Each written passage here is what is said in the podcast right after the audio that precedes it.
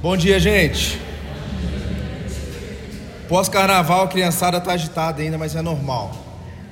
Inclusive, é muito bom saber que com crianças no nosso ambiente a gente lembra que o Senhor também está presente aqui por meio da vida delas, né? Por falar em crianças, você não pode prometer alguma coisa para uma criança e não cumprir. Tá vendo? Quem é pai sabe disso. Se você prometeu alguma coisa, que for, cedo ou tarde, ela vai te cobrar. Independe das condições, o que você prometeu, quando prometeu, a conta chega. Talvez você esteja nesse momento aí lembrando de algumas promessas que você fez para o seu filho e que tentou negociar porque não conseguiu cumprir. Mas também a negociação é uma nova promessa, né? Você vai negociando ali e tal, e aí você gera, ela vai lembrar novamente. Eventualmente você possa estar lembrando também das promessas que fizeram para você na infância e não cumpriram. Lembra aquele passeio no shopping? Na volta a gente compra. Aí o pai anda 5 quilômetros a mais no shopping, cansa o filho, distrai, sai pela outra porta. Aí que chega no carro, papai, você não passou lá, hein? O dia que a gente voltar aqui, a gente compra. Promessas vazias que, que vai deixando, vai criando algumas expectativas, né? Na vida adulta isso também acontece.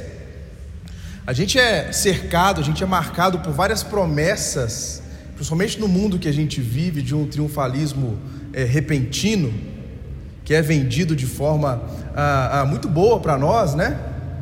Faça isso e você vai ganhar lá na frente. Compre meu curso. Comprando meu curso, você vai conseguir lidar com todos os seus problemas. Você vai vencer os seus desafios, vai fazer isso e aquilo. Talvez você, mulher, esteja pensando na promessa que seu marido fez de consertar aquele probleminha que tem para resolver lá na sua casa, já tem seis meses, né? E você tem que ficar lembrando ele a cada seis meses que tem que consertar. Mas mulheres, entendam, nosso tempo é diferente dos seus. Seis meses para nós é diferente, seis meses para vocês. A gente vai consertar, não é, maridos? Mas a grande verdade é que promessas não cumpridas geram grandes frustrações. Em alguns casos, a gente simplesmente deixa de lado. A gente não quer tocar no assunto para a gente não ficar ainda mais chateado, para não gerar a, a, a, ainda mais desconforto, ainda mais frustração, porque se não aconteceu dessa vez, se eu cobrar, não vai acontecer de novo. E no começo dessa série sobre a vida de José, nós fizemos um voo panorâmico no livro de Gênesis. Nós olhamos que ali, nesse livro, tem três temas centrais, três palavras que marcam ali ah, o que ele está dizendo, não somente no livro de Gênesis, mas que isso ah, ah, vai se revelando ao longo de todas as Escrituras: terra, semente e aliança. Esses temas estavam muito presentes na vida de José e na vida dos seus antecedentes também. Deus havia prometido para os antecedentes, para os a, avós, bisavós dele, né? Deus havia prometido para o seu povo uma terra. Deus havia prometido para o seu povo uma semente. A gente viu naquela ocasião que semente aqui tem muito uma raiz muito forte da nossa língua portuguesa no que é a palavra semente no grego, que vem de sêmen. Né? Deus havia prometido uma geração, uma semente, né? Um herdeiro que viria também para resgatar o seu povo. E Deus havia prometido também que ele firmaria uma aliança e que ele mesmo cumpriria essa aliança até o fim.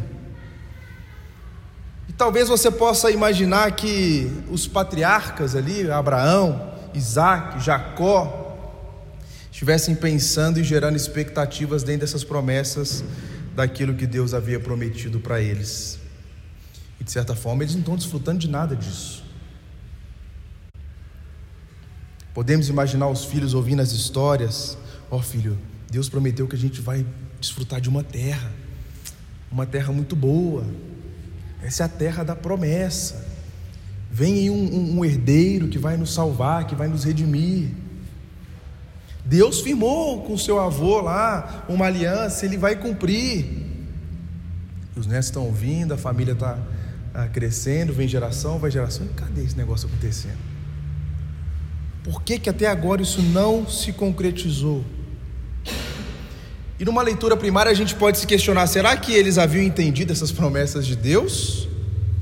Ou Deus era somente aquele pai que passa na frente da loja do shopping e diz: mais tarde eu volto, depois eu compro. Para você que está chegando aqui hoje, pode pensar cair de paraquedas no final da, da série. Calma. As coisas vão se fechar bem aqui. Jacó, que é o pai de José, ele estava meio que vacinado já de promessas vazias. Jacó, nós vimos que o nome dele significa enganador. Jacó enganou seu pai, Jacó enganou seu irmão, Jacó foi enganado pelo seu sogro, pelo seu filho. Um homem que viveu uma vida marcada por engano, um homem que viveu uma vida marcada por promessas não concretizadas, já estava vacinado, né? Será que comigo vai acontecer alguma coisa? Será que agora Deus vai cumprir a promessa dele na minha vida? Verdade que a gente não pode julgar muito Jacó, não, gente. Sabe por quê? Eu e você, nós, por muito menos, deixamos a nossa terra, deixamos os nossos laços familiares, deixamos de crer nas promessas da aliança de Deus para a nossa vida. Por muito menos. Que esse país aqui não dá para viver no Brasil, não. Não dá impunidade, roubalheira, violência, corrupção. Quero viver na Genebra. Eu vou para a Suíça. Ah, mas e os familiares, os laços? Não, eles me visitam, eu venho aqui às vezes. Eu quero uma terra boa. Eu quero viver num lugar da promessa. Mas e os familiares? A gente, a gente acompanhou de perto, a gente viveu o que aconteceu com o advento da pandemia, com o advento das eleições. Tem irmão que não fala mais um com o outro, tem pai que não fala mais com o filho. Grupo de WhatsApp que virou aquela bagunça toda. O Natal antes, que era muito bem celebrado, uma família junto agora cada um no seu canto. Porque eu não vou sentar com aquele que é petista, eu não vou sentar com quem é bolsonarista. Não, isso aí vota no ladrão. Não, isso aí vota. Eu não é. Rompemos os laços. Por muito menos a gente olha para a nossa situação de vida e fala assim: acho que Deus esqueceu de mim. Não é possível que só eu esteja passando por isso que eu estou passando agora. Não é possível que Deus não está olhando para a minha necessidade e, e, e, e tudo que eu estou vivendo neste momento. E a família de José tinha se perdido nesse meio, né, desse meio aqui, gente. Eles sabiam que Deus tinha realizado com os seus antepassados. Mas agora eles estavam sem esperança. Agora eles não conseguiam olhar à frente, eles não conseguiam alimentar o coração deles das verdades das promessas de Deus. Eles ouviram falar de Abraão, um homem idoso com uma mulher idosa e um casal infértil, que Deus chega para eles e diz assim: Eu vou dar para vocês um filho. Eles ouviram essa história. Eles sabiam dessa história. Eles sabiam que Deus tinha dado para aquele homem e aquela mulher de avançada idade, infértil, um filho chamado Isaac.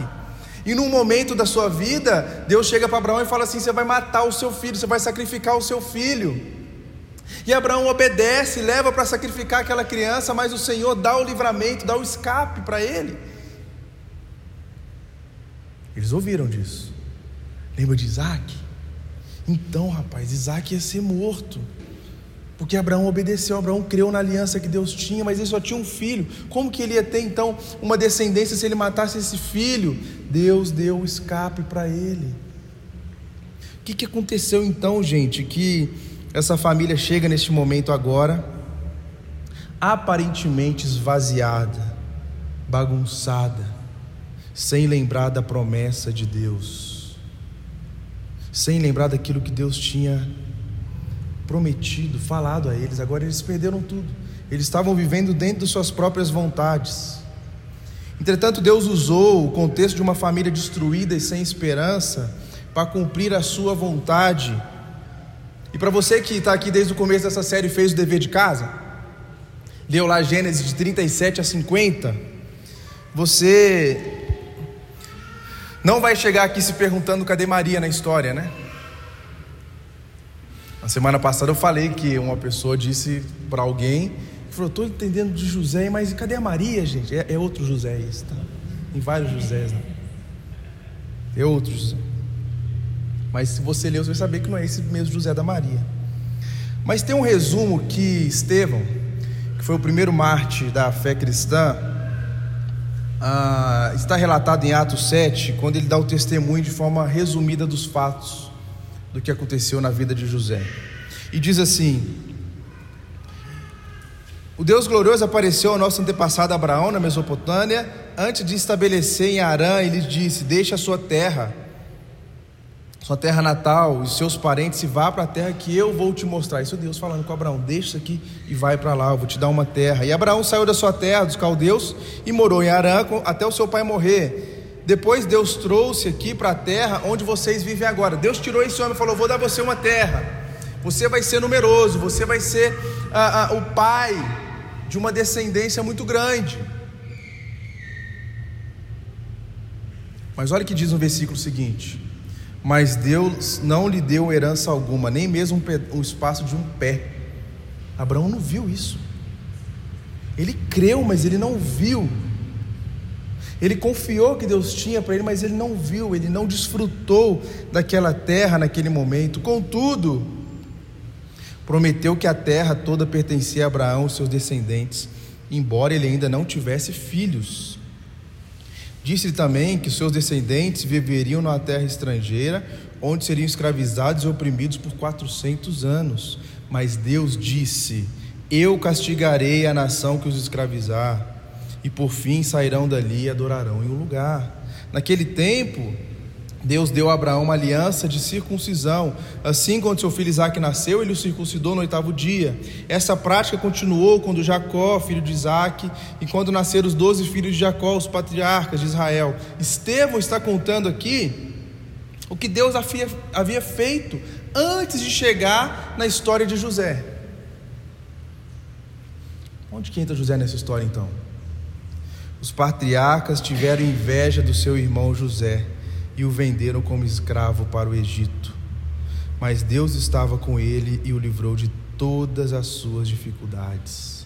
Deus concedeu a José favor e sabedoria diante de Faraó, rei do Egito, e Faraó nomeou governador de todo o Egito e administrador do seu palácio.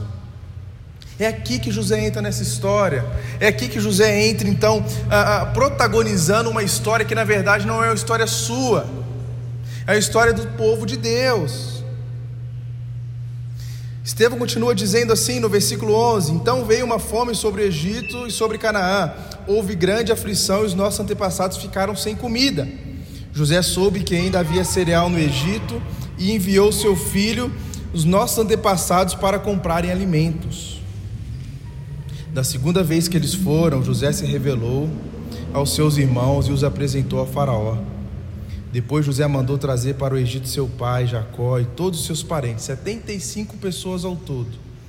Assim Jacó foi para o Egito e ele morreu, bem como seus antepassados. Veja, essa é uma história marcada por uma família desestabilizada, por uma família destruída, por uma família sem esperança. Olha as marcas dessa história: ódio, inveja, traição, mentira, ganância, vingança. Tudo isso levaram José para longe da família dele, por mais ou menos 20, 25 anos. Imagine você entregando seu irmão, não vou ficar dando ideia, né? Já passou o tempo de fazer isso, né, para alguns. Vendeu seu irmão. Foi isso que aconteceu com aquele jovem. Enquanto isso, os negociantes midianitas chegaram ao Egito, onde venderam José Potifar, oficial e capitão da guarda de Faraó. Aquele homem traído, vendido, caluniado, preso, perseguido. Um jovem que foi levado para longe da sua família por motivos banais, por inveja, por ciúmes, por desavença, por falta de esperança, por um pai que não estava presente na vida dos seus filhos por irmãos que não conseguiam viver em união e harmonia entre eles, foram levados. Deixou o seu irmão e foram embora. Entretanto, como eu venho afirmado ao longo de toda essa série, embora Deus tenha feito José governar para restaurar a sua família, essa não é uma história triunfalista. Na semana passada, Alguém mandou um vídeo para mim uh, sobre a história de José contada por um, um teólogo na internet. E ele falava exatamente o contrário de tudo que a gente está ensinando aqui. Se você tiver sonhos, corra atrás dos seus sonhos. Mesmo que você tenha irmãos invejosos, Deus vai te fazer governar. Quem não quer ouvir isso, gente? Está passando por dificuldades? Alguém te caluniou, alguém te traiu, alguém te vendeu, alguém passou a perna em você. Os seus sonhos são maiores que essas pessoas. Você escuta um negócio você fica doido. Lógico que você quer, não é? é ou não é? Mas aqui não é uma história de triunfalismo. A história aqui é de uma perspectiva de que Deus está presente na vida de um homem comum, como Ele também está presente na vida de nós, seres humanos comuns, e mais, na agenda de Deus estava marcado um encontro com José para cumprir as suas promessas. É justamente por isso que a história de José não tem nada a ver com fique calmo que no final vai dar tudo certo. Pelo contrário, a história de José tem a ver com um povo que sofre, mas que desfruta da presença e do cuidado de Deus no meio do seu sofrimento de um Deus que conduz a nossa história, de um Deus que intervém na nossa história, de um Deus que dá a palavra final na nossa história, um Deus que nos alimenta de esperança e de podemos olhar para a vida e, e ter a certeza que o mal, o sofrimento e o erro não é o fim, não é o ponto final. Isso fica claro nas palavras de José aos seus irmãos quando ele diz: Não tenha medo de mim. Por acaso sou Deus para castigá-los? Vocês me pretendiam fazer o mal, mas Deus planejou tudo para o bem. Sabe o que está acontecendo aqui? Anos depois, os irmãos José chegaram. Estava passando fome na terra. O Egito tinha comida estocada. O pai vira e fala: Vão lá pegar comida. Vão lá comprar, ver se vocês conseguem fazer alguma coisa. E eles chegam lá. Quem é o governador? Quem é o todo-poderoso? Quem tem o poder para vender ou não alimento? Quem tem o poder para dar ou não a vida para alguém? José, simplesmente. Só que eles não reconheceram José, porque mais de 20 anos vivendo longe, mais de 20 anos vivendo agora como um egípcio, e todas as características de um egípcio, mas José decide se revelar àqueles homens, decide se revelar àqueles irmãos. Já viu aquele filme Divertidamente? Na primeira cena, a primeira fala é: Você já olhou para alguém e pensou, o que passa na cabeça dele? Eu queria muito ser uma mosquinha neste momento aqui, ou poder tentar imaginar o que passava na cabeça dos irmãos de José, quando José então se revela para eles. Calma. Não tenha medo. Vocês tentaram me fazer o mal, mas Deus tornou o mal em bem. É como se ele estivesse falando: calma aí, vocês esqueceram da promessa que Deus fez. A gente ouviu as histórias. Nosso pai esqueceu da promessa, nossa família esqueceu da promessa. Nós precisamos agora nos realimentar de esperança, de crer no Senhor. Isso não tem nada a ver comigo, isso não tem nada a ver com vocês, isso não tem nada a ver com nosso pai, isso tem a ver com o que Deus está fazendo na nossa vida, conduzindo a nossa história. Ele me trouxe até aqui. Vocês me pretendiam fazer o mal, mas Deus planejou tudo para o bem. Gente, quem está falando isso é um agora já um adulto, mas um, um, um, irmão que tinha sido abandonado, traído, vendido, tinha sofrido anos e anos e anos. E agora está diante dos seus irmãos. Calma, não vou fazer nada com vocês. Eu, somente eu, posso perdoar vocês. Agora não fiquem aflitos ou furiosos uns com os outros por terem me vendido para cá. Foi Deus que me enviou diante de vocês para lhes preservar a vida. Tinha um objetivo nisso aqui. Se a família mantivesse dentro da sua estrutura do que eles estavam vivendo, as famílias já tinham sido destruídas há muito tempo. Mas Deus foi caminhando com eles, Deus foi conduzindo todo o processo. Deus usou a vida de José para cumprir a promessa que aquela família havia esquecido.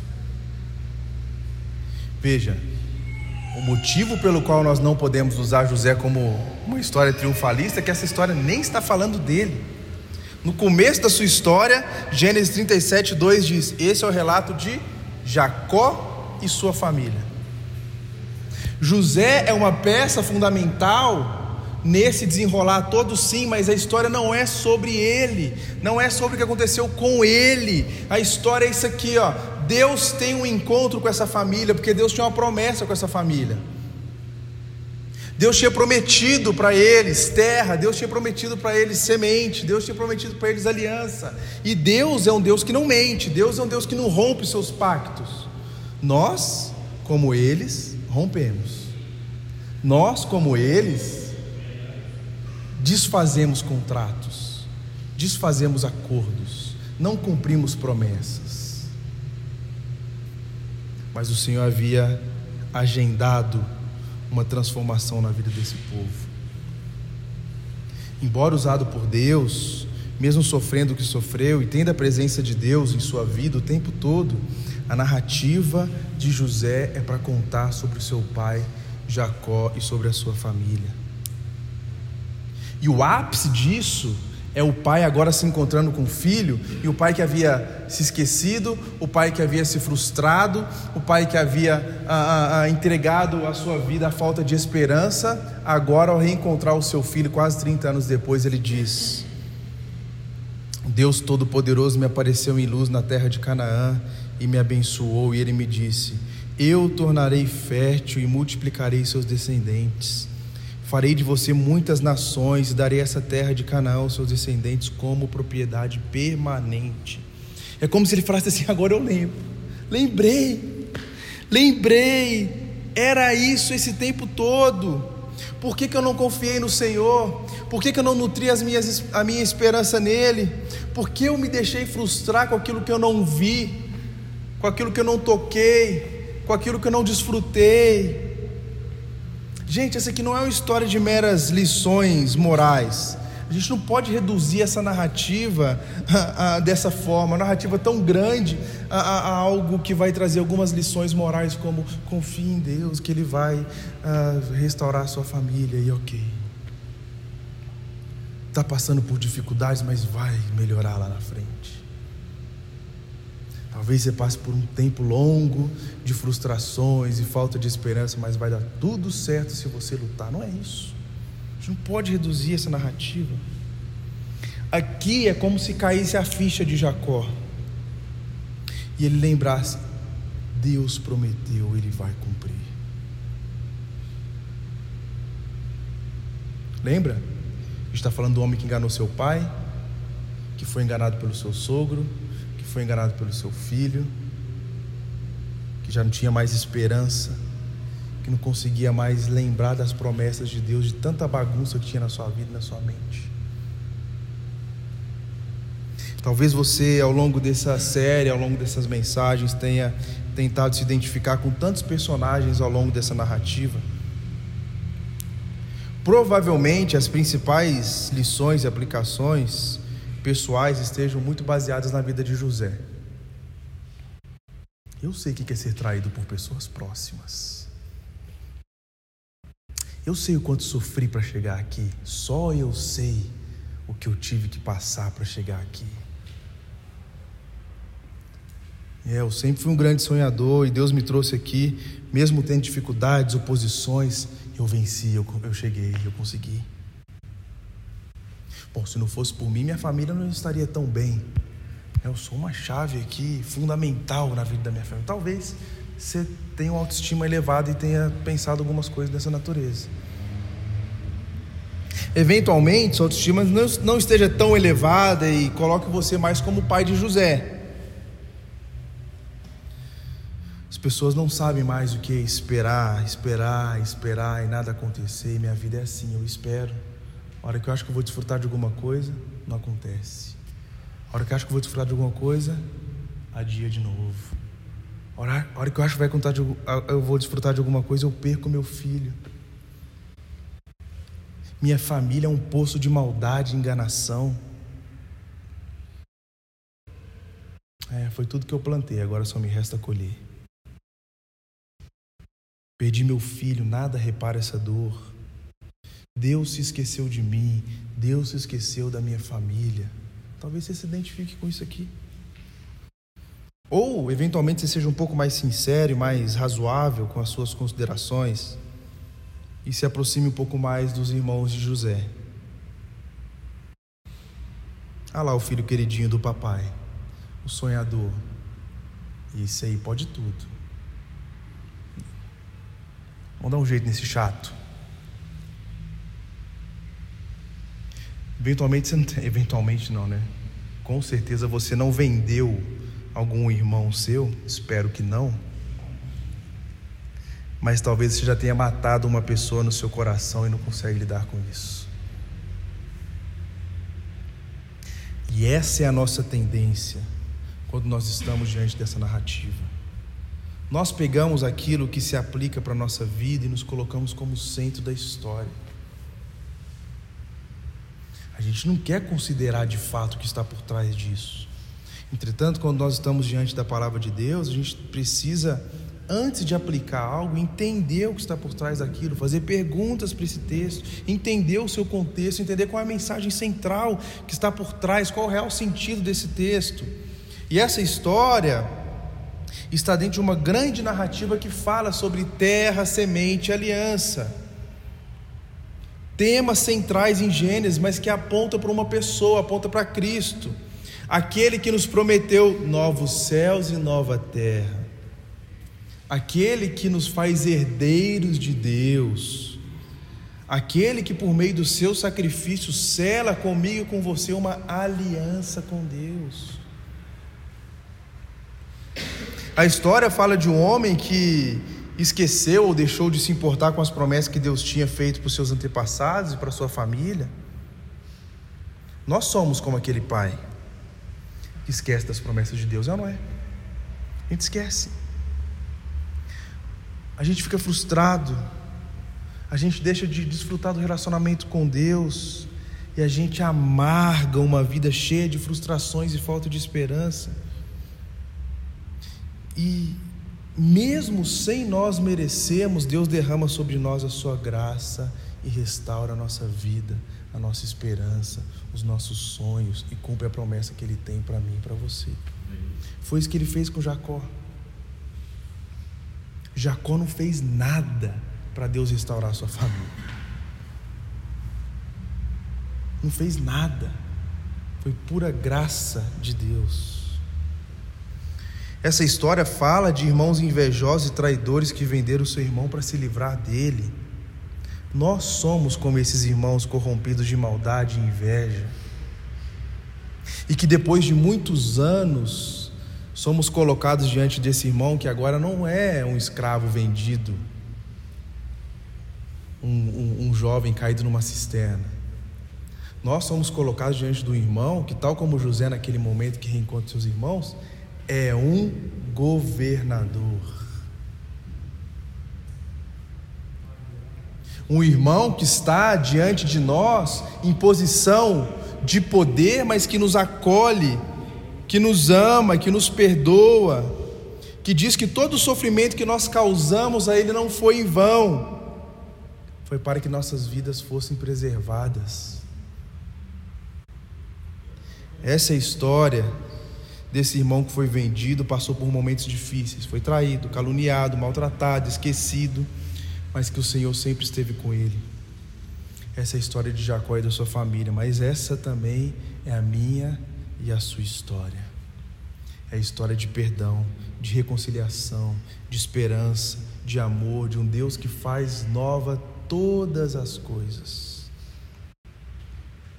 José foi traído, José foi ferido, José foi vendido, José foi caluniado, esquecido, e ainda assim Deus o colocou como governador e como peça fundamental para restaurar a sua família e as promessas que ele, que ele tinha feito com eles. Promessa de amor, de justiça, de salvação, de paz. Isso te faz lembrar alguém, um irmão que foi traído, que foi vendido, que foi caluniado, que sofreu injustamente, que foi deixado de lado, mas que morreu, muito mais que José, mas que morreu, venceu a morte, hoje está sentado e governando todas as coisas, te faz lembrar alguém. Esse alguém é Cristo. José, ele é uma sombra. José, ele é um arquétipo. José está apontando para alguém, para Cristo.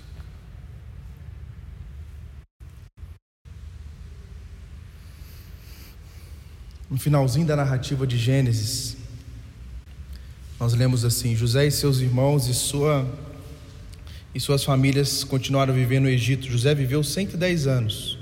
Chegou a haver três gerações de descendentes: seu filho Efraim, o nascimento de seu filho Maqui, filho de Manassés, os quais ele tomou para si como se fossem seus.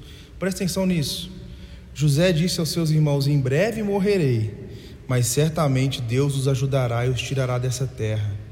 Ele os levará de volta para a terra que ele prometeu solenemente dar a Abraão, Isaac e Jacó. Presta atenção, estou morrendo aqui. Tudo que nós passamos, a gente precisa lembrar das promessas de Deus. O Senhor vai ajudar vocês. O Senhor vai cumprir a promessa que Ele fez com a nossa família. Creia, Ele vai fazer isso. Diferentemente de José, nós temos esse irmão Cristo que sofreu, que foi abandonado, maltratado, caluniado, morto, que venceu a morte, que reina e esse irmão está diante de nós hoje e diz assim: Eu estou disposto a perdoar você por todas as vezes que eu estive diante de você e você me vendeu por outra coisa. Você me trocou, e você me abandonou, e você me feriu, e você se esqueceu de mim. Eu estou disposto a te perdoar, porque tudo que eu passei naquela cruz e todo o sofrimento que eu suportei por amor a você, tinha um único propósito: te trazer de volta para a família de Deus.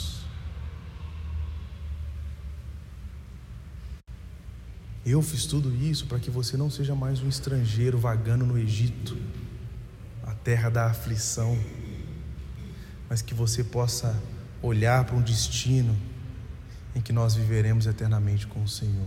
Eu sou o único que posso fazer isso. É o que Jesus fala para mim e para você nessa manhã.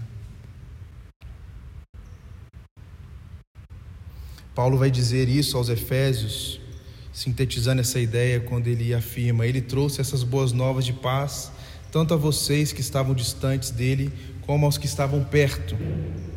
Portanto, vocês já não são estranhos ou forasteiros, mas concidadãos do povo santo e membros da família de Deus.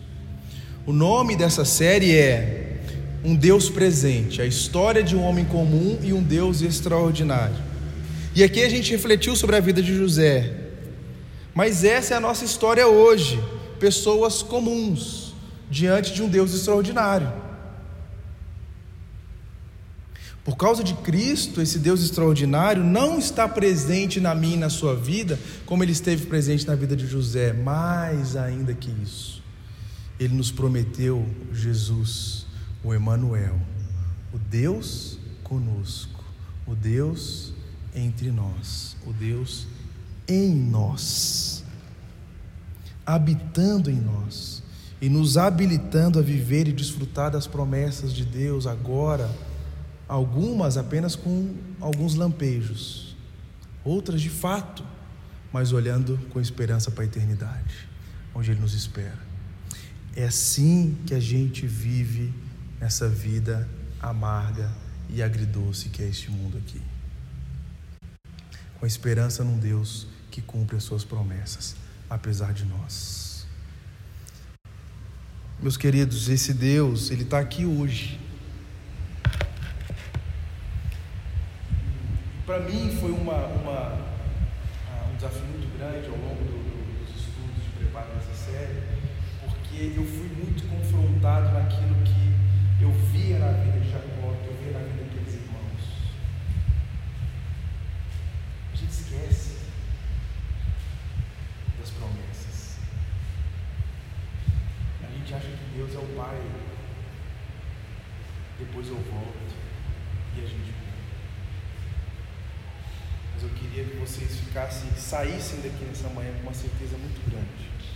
O Deus que prometeu está presente hoje, cumprindo aquilo que Ele prometeu, intervindo pessoalmente na minha e na sua vida, como Ele fez na vida de José. Creia, que essa história não é uma história de um jovem vendido e traído. É a história nosso irmão mais velho, Cristo, por nós sofreu, nos trazer de volta para a família de Deus. Vamos orar? Feche sua cabeça, feche seus olhos.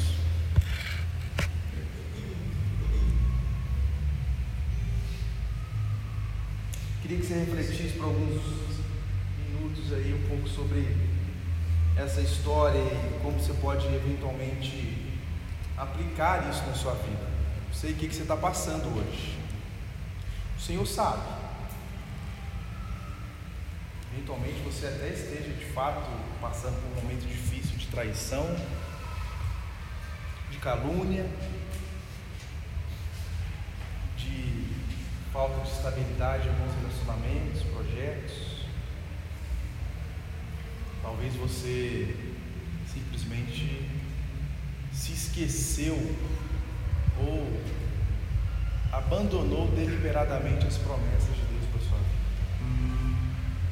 Pode ser também que você chegou aqui hoje com culpa no seu coração de algo que você fez com alguém. Em todos esses casos existe um alguém chamado Cristo que pode e quer transformar a sua vida. Está aqui hoje. O autor de Hebreus diz que se um dia você ouvir a sua voz, não endureça o seu coração. Você entende que ele está te incomodando, que ele está falando com você de alguma forma. Fale com ele.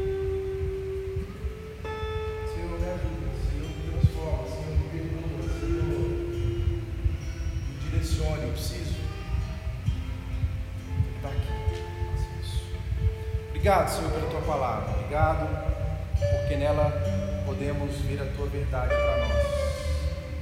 O Senhor revela a nós que, apesar de nós, nossos erros, nosso esquecimento das tuas promessas, o nosso coração às vezes marcado por maldade, inveja, traição, nosso coração às vezes ferido por alguém que nos feriu,